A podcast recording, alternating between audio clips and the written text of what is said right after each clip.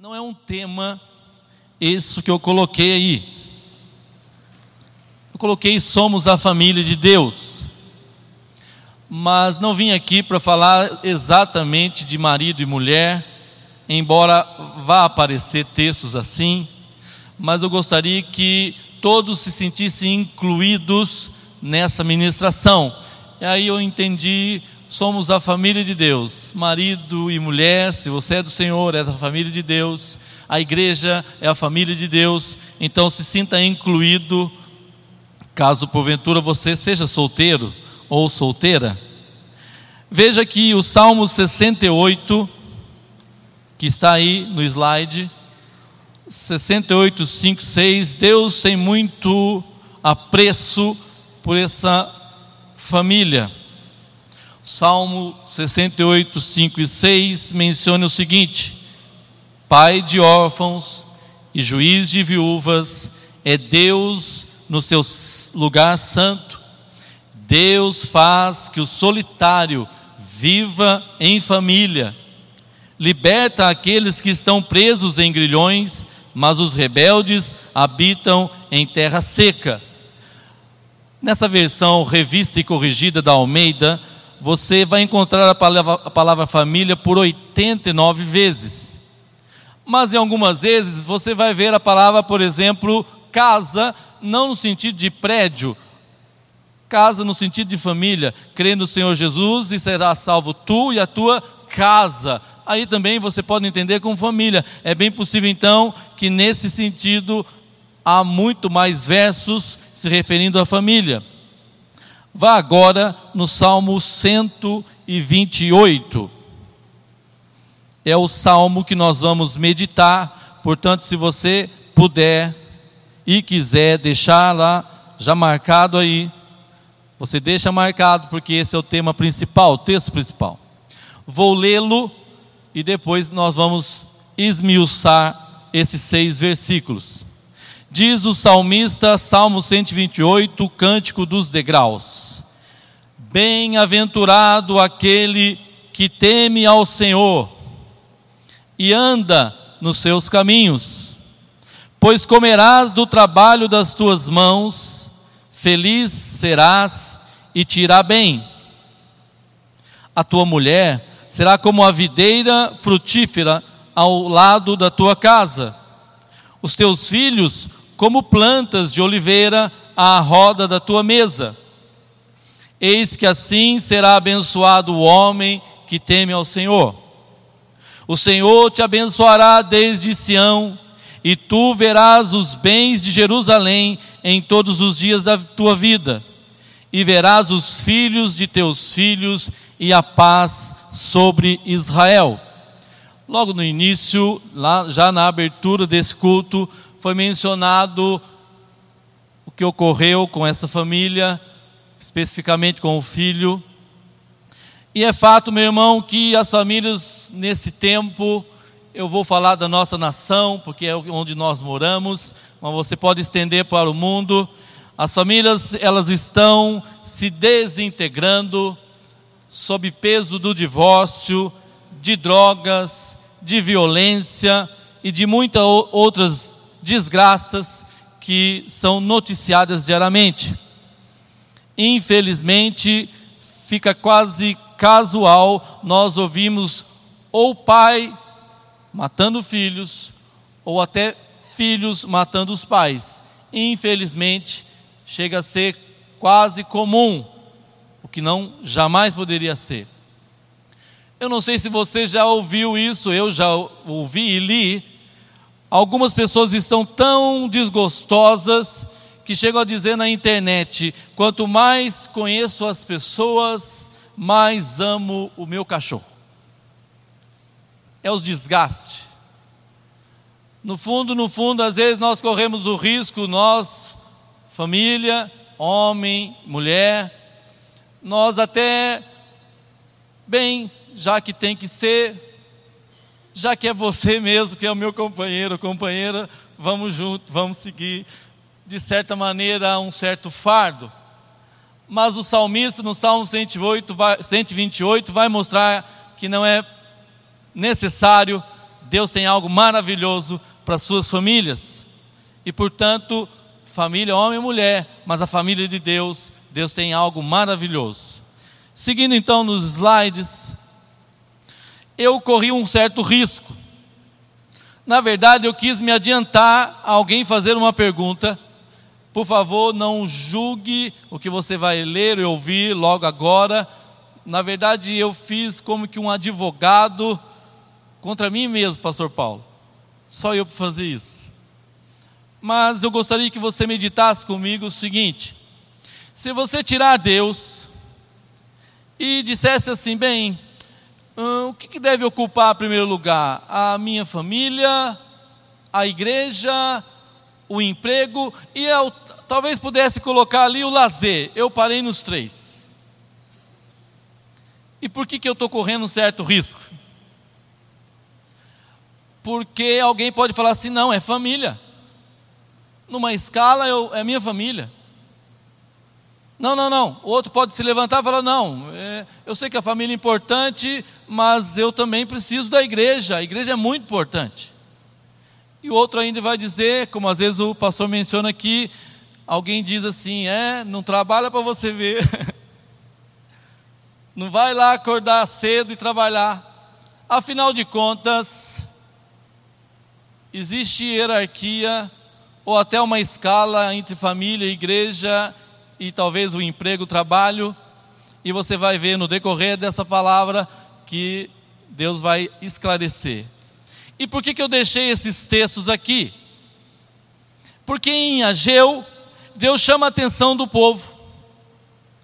Deus chega e fala assim: Olha, esse povo está cuidando muito bem das suas casas, as suas casas estão esturricadas, estão cheias, as suas casas estão com tudo que eles acham que precisam. Deus chama a atenção, fala assim: Olha, vocês têm a sua casa toda arrumadinha e a minha casa está abandonada. Se você quiser abrir aí em Ageu, você vai ver isso. E aí você pode pensar, mas espera aí, então Deus não se importa então com a casa? Será que Deus não se importa com essa estrutura familiar? Mas você, você também vai ver em 1 Timóteo 5,8, é um texto forte.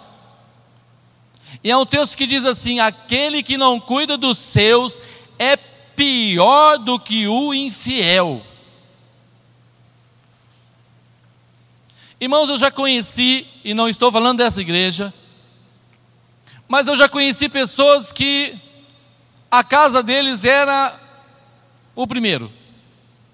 A ponto de certos horários você nem precisava bater, nem podia bater na casa dele, porque aquele horário para ele era sagrado, era horário de tomar café à tarde. Então não vá na casa dessa pessoa, porque o café da tarde ele não troca, ele não faz outra coisa, então não o incomode.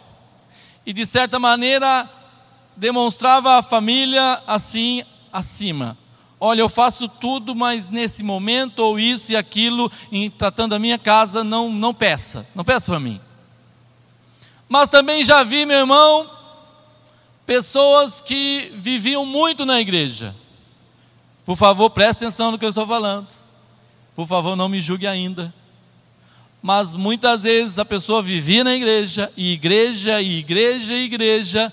Eu, inclusive, conheço, hoje não frequenta nada, não participa de nada, porque talvez ela esqueceu que se ela não cuida dos seus, a Bíblia diz é pior do que o infiel.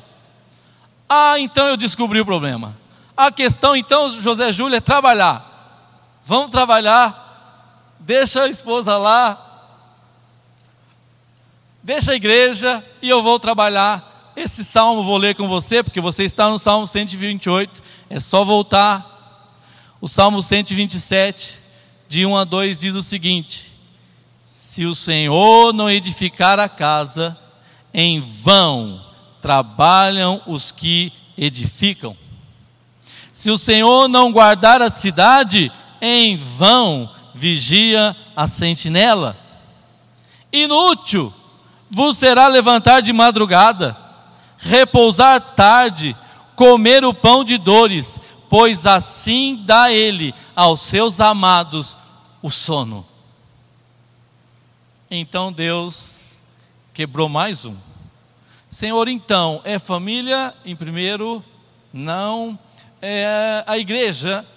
Ah, então entendi, é o trabalho? Não. Senhor, então me explica o que, que o Senhor quer falar comigo nessa manhã. Amém? E meu irmão, opa, está pulando. Aqui. Repare que o Salmo 128, logo de cara, ele vai dizer: Bem-aventurado aquele que teme ao Senhor. Então, numa escala de valores, é fato, é correto, então dizer: Deus sempre deverá ocupar primeiro lugar. Deus primeiro.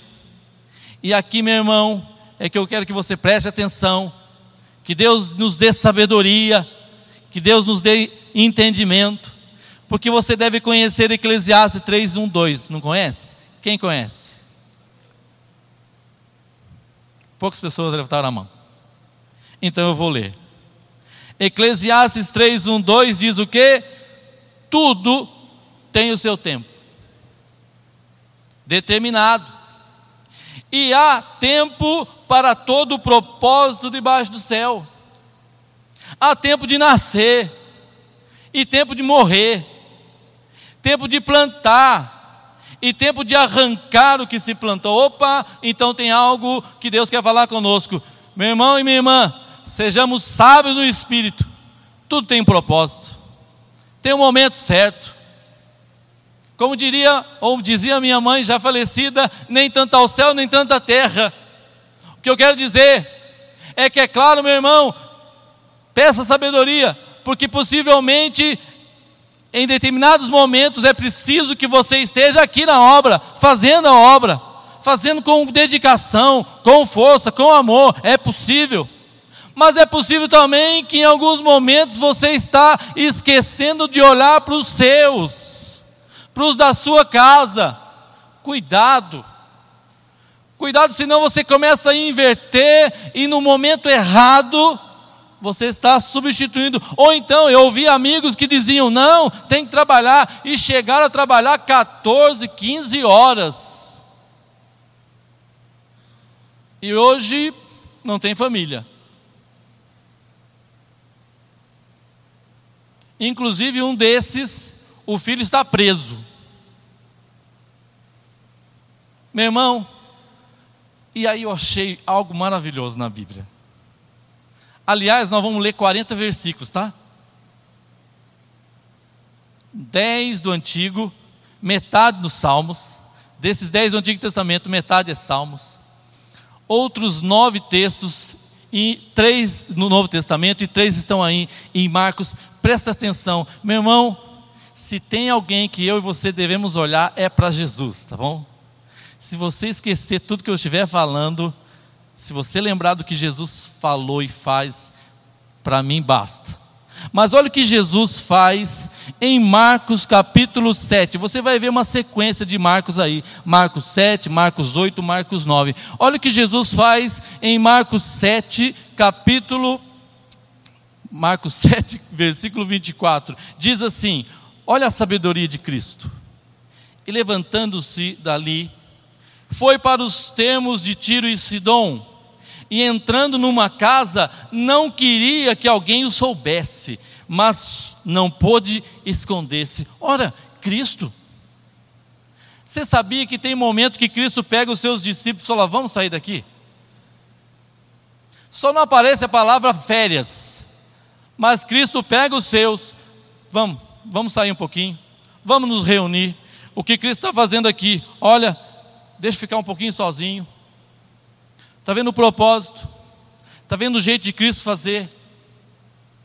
Se Deus te der uma orientação, meu irmão, e, e, que, e por isso o pastor Paulo tem falado muito de nós ouvirmos Deus, de nós buscarmos Deus em oração, essa sensibilidade, meu querido, é você e Deus.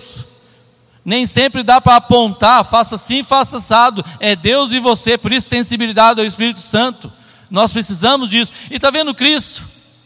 Olha, eu vou para um lugar, não quer que ninguém fique sabendo. Olha uma outra situação de Cristo, capítulo 8, verso 11 e 12.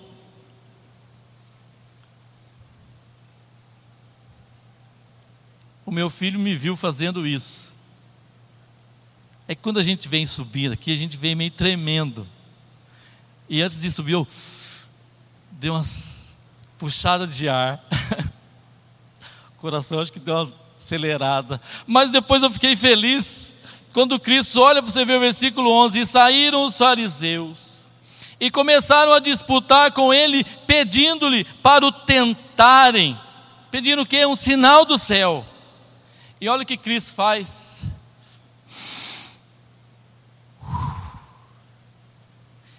E suspirando profundamente,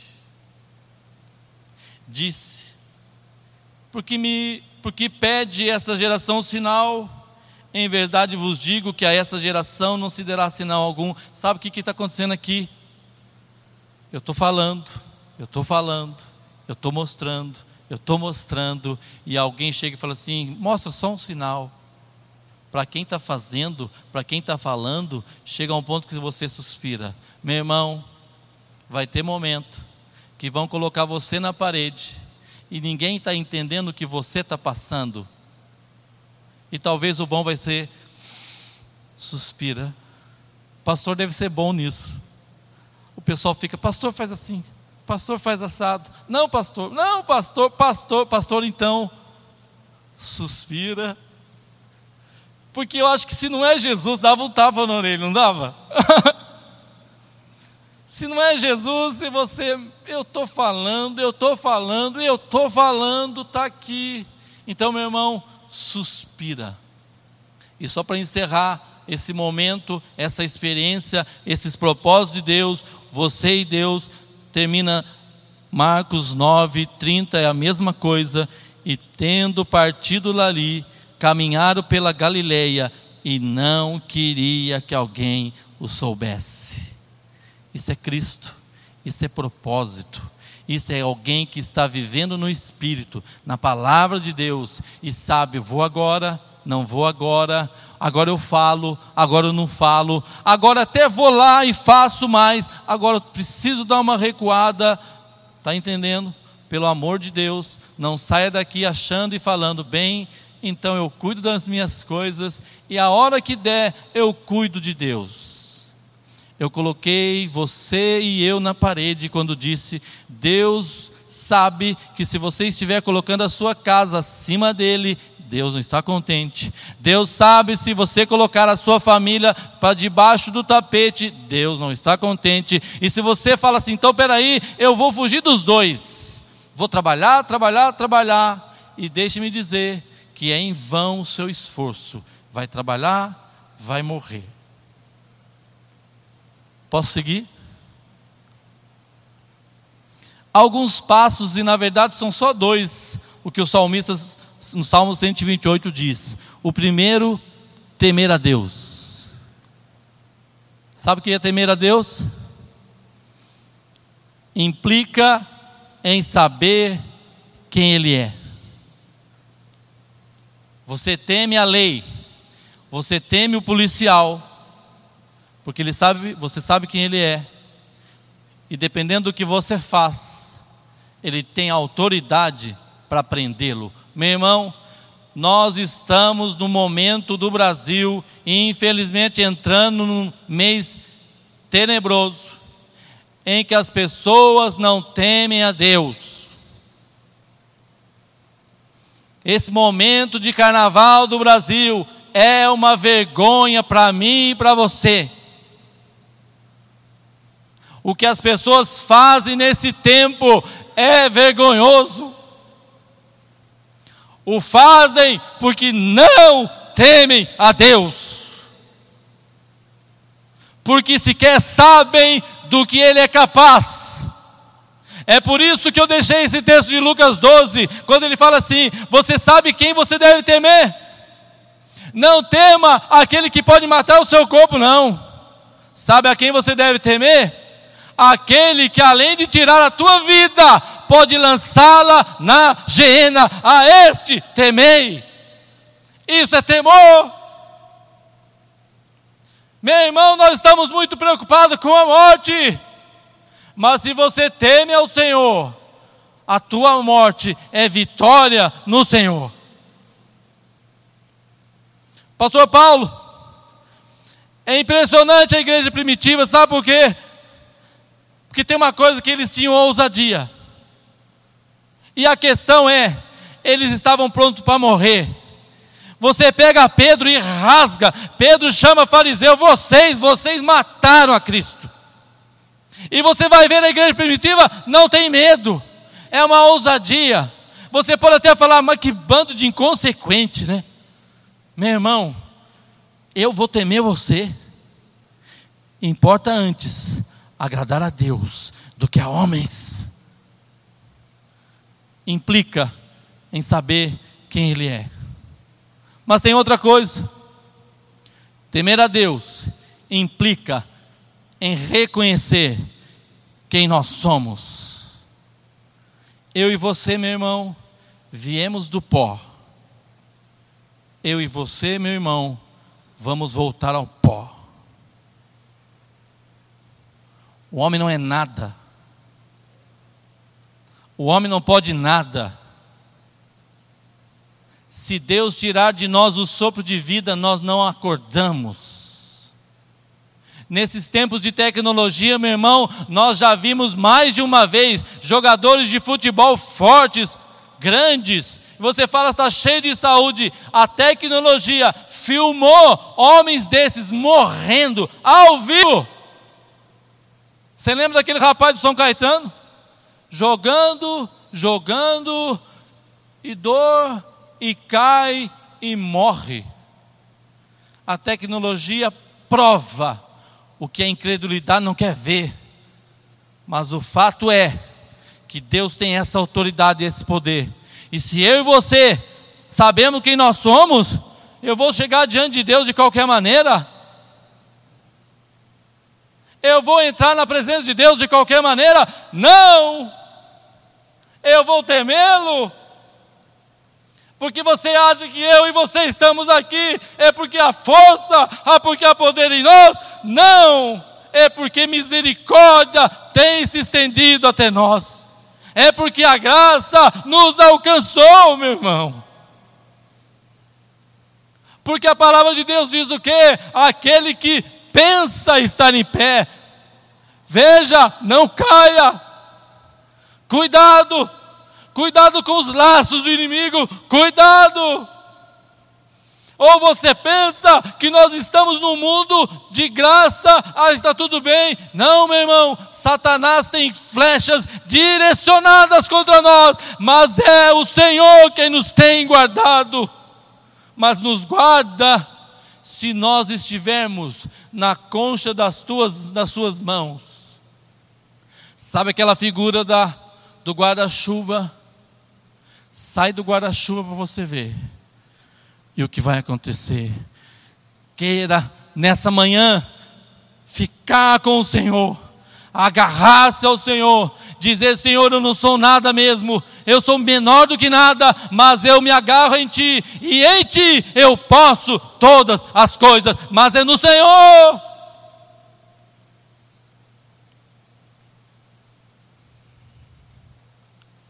Só que o temor é o princípio da sabedoria. Se você teme ao Senhor, se tivesse emoji lá em Provérbios com Salomão, ele ter a mãozinha assim, joinha, e até fazer assim para você, ó. Eu estou tentando fazer um coração, tá? Teme ao Senhor, coração para você, joinha. Mas o que, que Tiago 2,19 diz? Crês que há um só Deus? Fazes bem. Mas até os demônios creem e tremem. Você crê que há em Deus? Deixa eu lhe dizer, é o que Tiago está falando. Os demônios também creem. Detalhe, eles tremem. Não dorme não. Estou na metade. Abra Provérbios capítulo 14, verso 2. Uma maneira de você demonstrar temor a Deus é sabendo quem Ele é, é sabendo quem você é, mas na prática, olha que coisa linda o que diz o sábio: o que anda na sua sinceridade, teme ao Senhor, mas o que se desvia de seus caminhos, despreza-o. Meu irmão, ninguém está falando que você vai saber tudo, ou que você deve saber tudo, porque se tratando de Deus, vai ficar muita coisa para trás. Mas, meu querido, sinceridade. Seja sincero. Senhor, eu não entendo o que estão falando, Senhor, eu não entendo isso que está acontecendo, mas, Senhor, eu creio em Ti. É possível até que isso que eu estou passando é porque eu plantei e estou colhendo, Senhor, eu não sei. Meu irmão, Deus está atento a isso. Seja sincero. Sincero. Sem cera. Diante de Deus, por que, que você vai esconder diante de Deus e como? Como? Viva em sinceridade. Senhor, eu não sei tudo. Senhor, eu não entendo tudo. Mas eu aceito a tua palavra. Eu vivo na luz que o Senhor me dá. Tem gente que se agarra à sua teologia e não solta mais. E às vezes Deus permite situações para que aquilo modifique. Sabe que era o problema de Jó? É porque Jó acreditava na teologia dele. Jó falava: Eu sou justo, eu, eu, eu cuido dos meus filhos. Jó orava pelos filhos dele. Jó cuidava bem das coisas, ele era rico. E Jó falava assim: Eu acho que eu sou bom, hein? E no final da vida, Jó vai falar algo tremendo. Ah, Senhor, eu te conhecia de ouvir falar, mas agora que eu passei penúria, que eu passei luta, que eu passei o teu processo, eu te conheço de andar contigo. A teologia de Jó estava errada, meu irmão. Por isso que Deus tem que derrubar escamas dos nossos olhos e dos nossos ouvidos, porque muitas vezes nós lemos a palavra de acordo com nossa ótica, do nosso ponto de vista. Não! Nós devemos ler a palavra e ouvir a palavra na ótica do Espírito. É diferente? Zé Júlio, quem é de direita, lê a Bíblia e só encontra coisa de direita. Quem é de esquerda, lê a Bíblia e só encontra coisa de esquerda. Meu querido, Deus não é de direita, Deus não é de esquerda, a palavra dele é eterna e esmiuça tudo e quebra o que tem que ser quebrado, aperfeiçoa o que deve ser aperfeiçoado. Isso é a palavra. Eu disse que tenha quantos versículos mesmo? 40, né? Dá tempo. Mas eu não estou lendo todos, então dá tempo. Provérbios 24, 21, esse texto é interessante. Acho que os de direita vai gostar, Zé Júlio. Olha para você ver. Provérbios 24, 21. Diz assim: Teme ao Senhor, filho meu, e ao rei e não te entremetas com os que buscam mudanças. Você entendeu? Filho meu, teme ao Senhor, teme ao Rei. E sabe essa. Alguém tem a versão NVI? Tem aí alguém? Pode ler em voz alta para mim? Esse versículo: Teme ao Senhor, filho meu, e ao Rei. Ninguém? Não tem ninguém.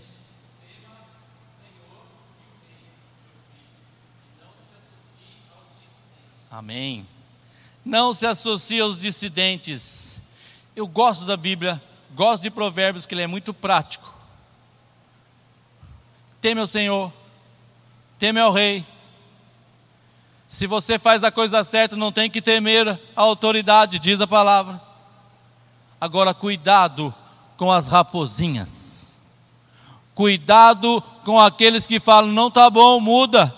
Não está bom isso, não. Não, por que, que você continua fazendo isso? Não. Deus está falando para mim e para você: cuidado com os dissidentes. Não vou falar mais, senão vai ficar claro demais. Acho que você entendeu. E encerrando essa parte, Efésios capítulo 5. Não vou ler todos esses versículos, fique tranquilo. Mas tem uma parte que até as palavras são meio diferentinhas. E eu quero que você preste atenção, porque elas são meio diferentes, mas são esclarecedoras. Efésios capítulo 5, verso 2. E andai em amor,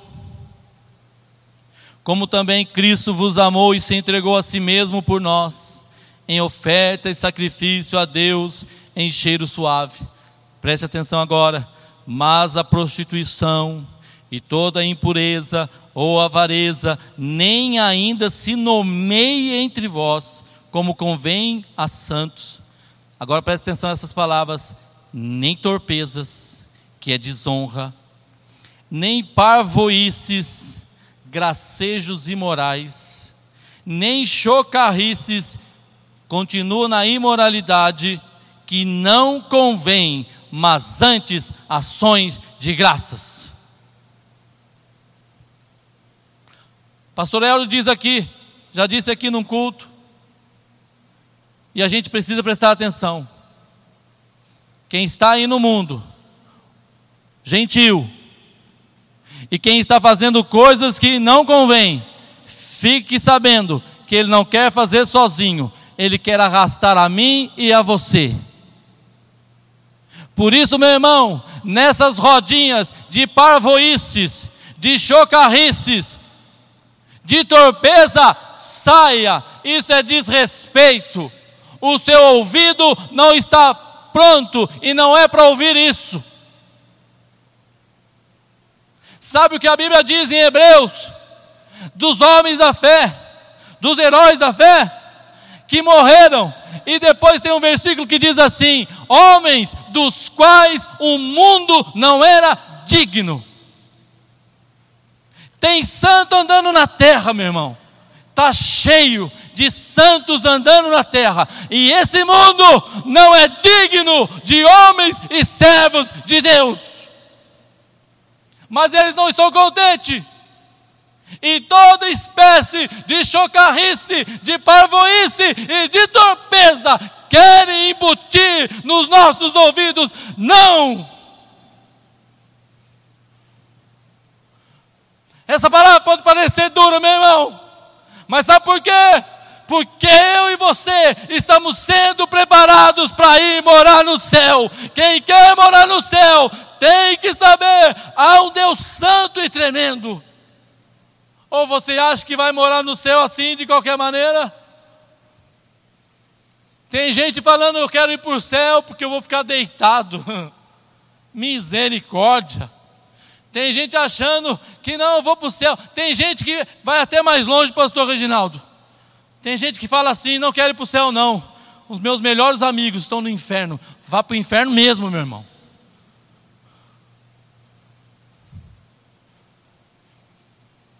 Não estou bravo com os irmãos, não. Se fosse para eu falar assim, eu só estou falando por causa da palavra. E eu estou falando porque você é precioso ao Senhor. Você não é qualquer um, você é precioso ao Senhor. Você é uma pérola. Alguns dá trabalho, né? Para trabalhar, mas você é importante para o Senhor. Só para encerrar. O verso 11 desse Efésios 5 diz assim: e não comuniqueis com as obras infrutuosas das trevas, mas antes condenai-as.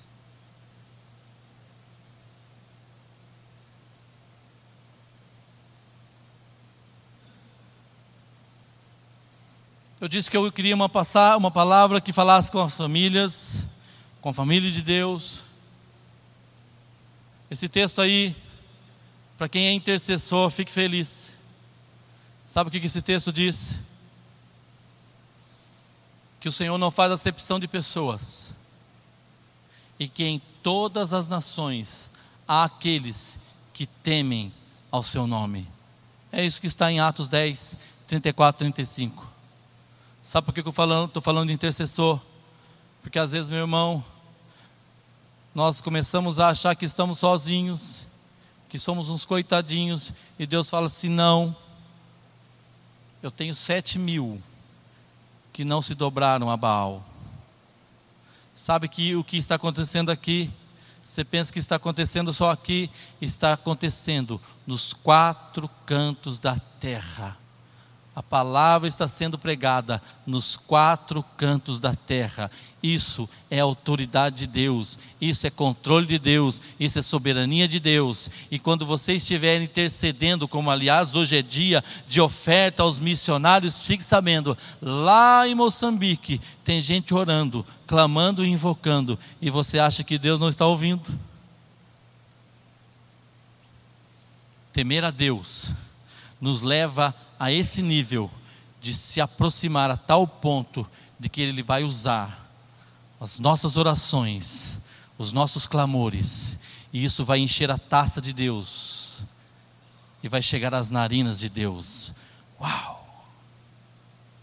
Vocês que cantaram ao Senhor hoje, vocês cantaram não para uma plateia, vocês cantaram para o Senhor. Viu, Hélio? Deus te usou e vai continuar te usando para a glória dele, para o louvor dele, os que estão tocando. Amém. Glória a Deus. Estou terminando. Está vendo que só são dois passos. O primeiro é temer a Deus, mas não é só temer e falar. Eu preciso andar.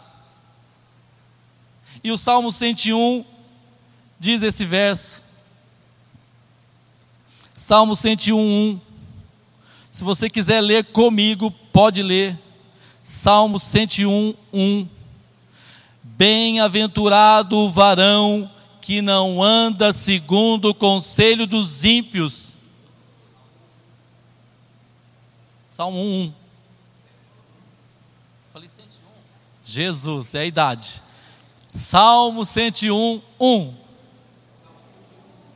Salmo 1, 1.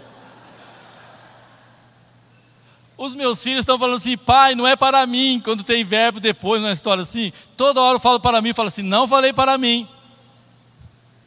É coisa do seu ouvido. Salmo 1, 1. Esse vocês não vão esquecer. Bem-aventurado o varão que não anda segundo o conselho dos ímpios, nem se detém no caminho dos pecadores, nem se assenta na roda dos escarnecedores. Esse é o homem que teme ao Senhor.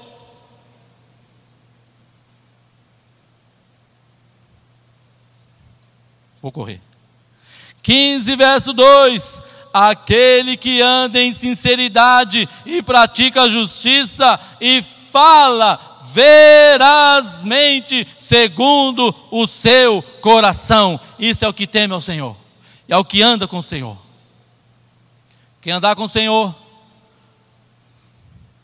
seja sincero, fuja das parvoices, das chocarrices, das torpezas, das rodinhas.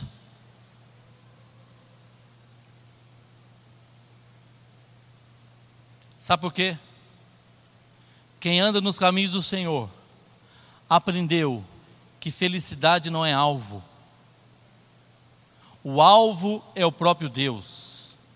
Felicidade é uma consequência de um bom relacionamento com Deus. Está vendo que a coisa mudou? Eu não vou casar para ser feliz. Eu não vou na igreja para ser feliz. Eu até nem trabalho para ser feliz. Eu faço tudo isso porque eu louvo a Deus, glorifico a Deus e a felicidade nas três áreas vão vir. Está vendo que o Salmo está nos ensinando? O alvo é Deus, por consequência, Ele vai abençoar a sua família, o seu trabalho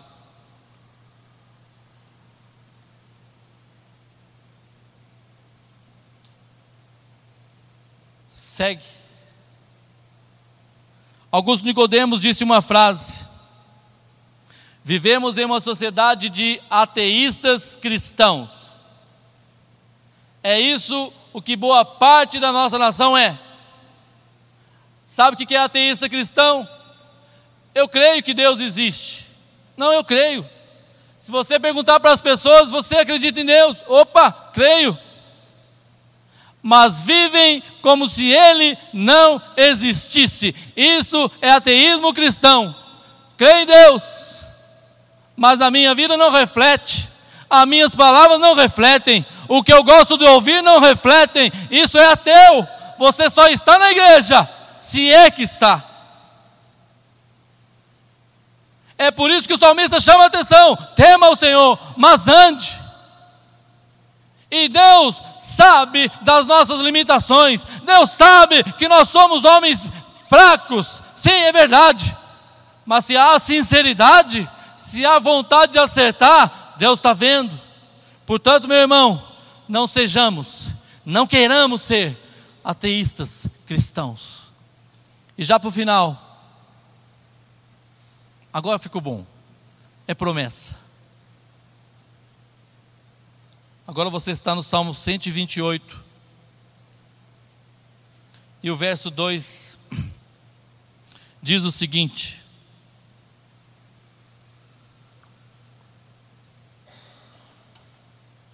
Pois comerás do trabalho das tuas mãos. Aqui o salmista já nos responde o seguinte: não pense que a coisa tem que vir fácil. Sabe qual é o problema de corrupção? É porque a pessoa quer ter o que ela teria em 10 anos, em dois, em três. Isso chama corrupção. Eu quero para agora. Não, não, não, espera um pouquinho. Não, não, não, quero agora. E isso é corrupção. O que aconteceu? O delator lá ganhou tanto dinheiro que depois ele disse: Eu tenho tanto dinheiro que eu tenho dinheiro para quatro gerações. Meu querido, ele só tem uma e ele tem dinheiro para quatro. E o salmista diz: Comerás do teu trabalho. E diz: Feliz serás e te irá bem. Meu querido, muitos desses que estão presos hoje, que destruíram as suas famílias, não estão bem hoje.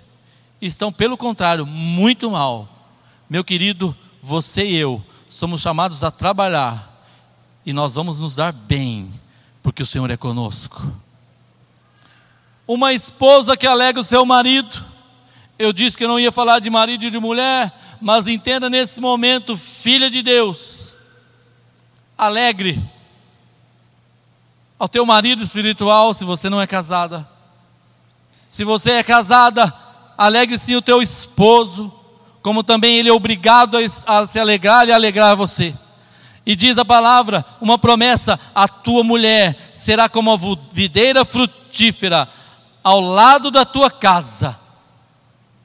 Se na lei da antiga aliança o ter filhos era sinal de grande bênção, na nova aliança a mulher pode gerar para o Senhor filhos e filhas espirituais. Que nova aliança maravilhosa, minha irmã. Você é tão importante e pode ser tão usada como qualquer outra mulher. Fique sabendo, nós estamos na nova aliança. Mas continua.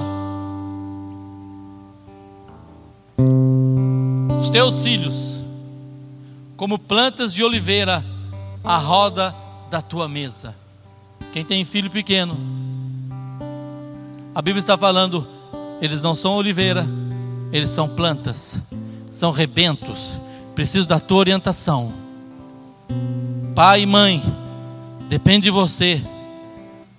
O seu filho ainda é planta, ainda é pequenininho, precisa, mas Deus já está adiantando, vai ser bem aventurado os seus filhos. Eis que assim será abençoado o homem que teme ao Senhor. E olha o versículo 5.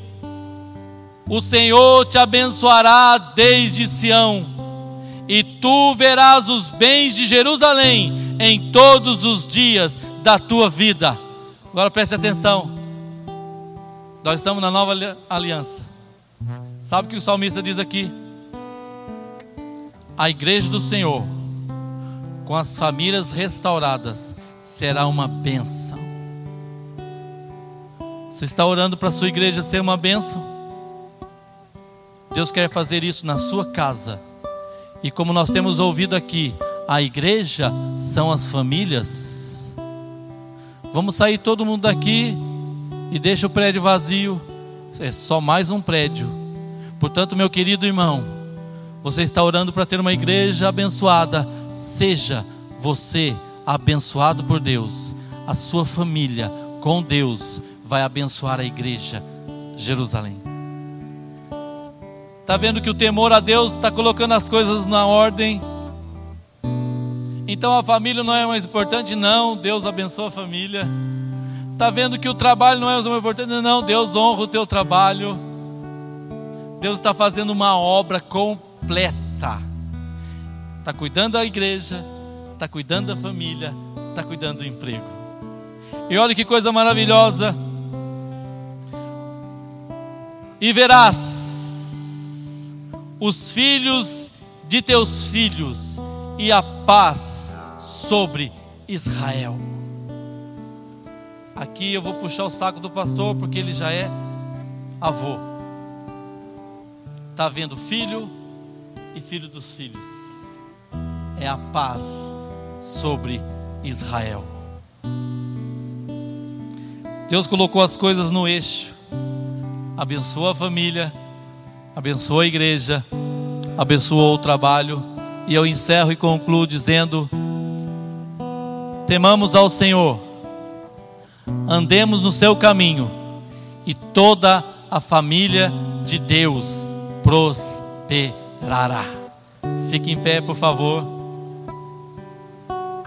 É bênção, é vitória, é galardão, é proteção. Se Satanás e seus demônios tentaram nos destruir, fique sabendo que essas flechas caíram por terra, porque maior é aquele que está conosco do que aquele que está no mundo.